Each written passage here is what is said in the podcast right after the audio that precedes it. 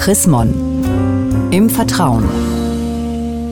Unser Thema diesmal Urlaub macht glücklich. Darüber sprechen wir mit der Münchner Regionalbischöfin Susanne Breit-Kessler. Sommerzeit ist bekanntlich Urlaubszeit und für viele ist das ja auch die schönste und gleichsam auch wichtigste Zeit des Jahres.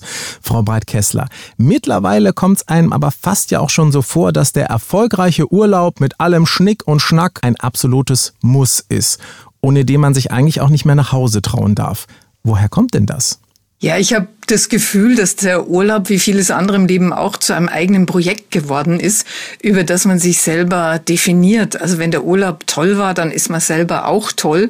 Und wenn er daneben gegangen ist, dann hat man das halt alles nicht so richtig im Griff. Wenn da nichts ist mit dem super Schnäppchenurlaub, dann wird zwar ja ganz gerne vor Gericht, aber nicht vor Freunden und Verwandten geklagt. Warum ist denn das so? Ja, man geniert sich ein bisschen, dass man diese wunderbare Freizeit entweder vermasselt hat, selber, kann ja auch mal passieren, oder aber dass rundrum alles schiefgegangen ist und das fällt halt auch wieder auf einen selber zurück. Man steht dann als Versager da, der noch nicht mehr in der Lage war, einen tollen Urlaub hinzukriegen.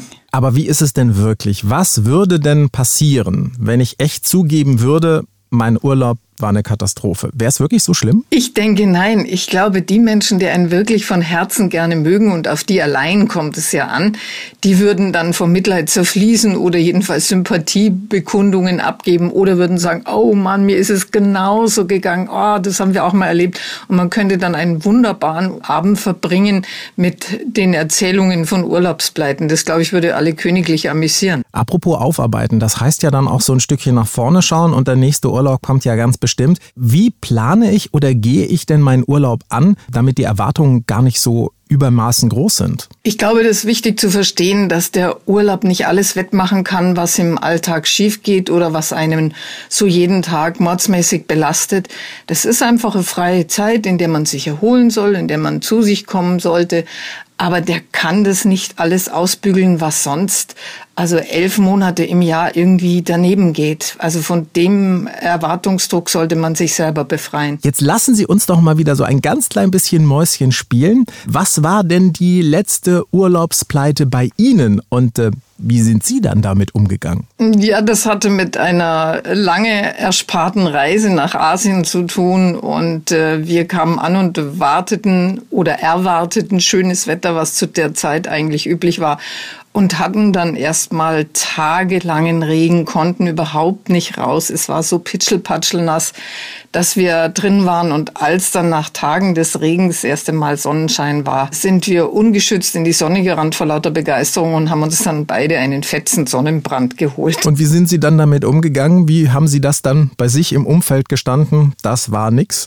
Ah, ich habe gleich äh, per Smartphone Bilder an die liebsten Menschen verschickt und geschrieben, bah, Regen, scheußlich, jeden Tag Regen und habe das einfach ähm, den Freunden berichtet und dann kamen dann herrliche SMS zurück, eben, ach du Ärmst du oder ihr Armen, wird bestimmt bald wieder besser, aufmunternde Zurufe, es war eigentlich herrlich, alle haben uns bemitleidet und es war auch ein schönes Gefühl. Vielen Dank, Frau Breit-Kessler und mehr zu diesem Thema. Urlaub macht glücklich von und mit der Münchner Regionalbischöfin Susanne Breit-Kessler gibt es auch nachzulesen, nämlich in der neuesten Ausgabe des Magazins Chrismon. Ein Blick in das aktuelle Heft lohnt sich alle allemal. Sie haben darüber hinaus noch Fragen, Anregungen, dann freuen wir uns auch über eine E-Mail von Ihnen.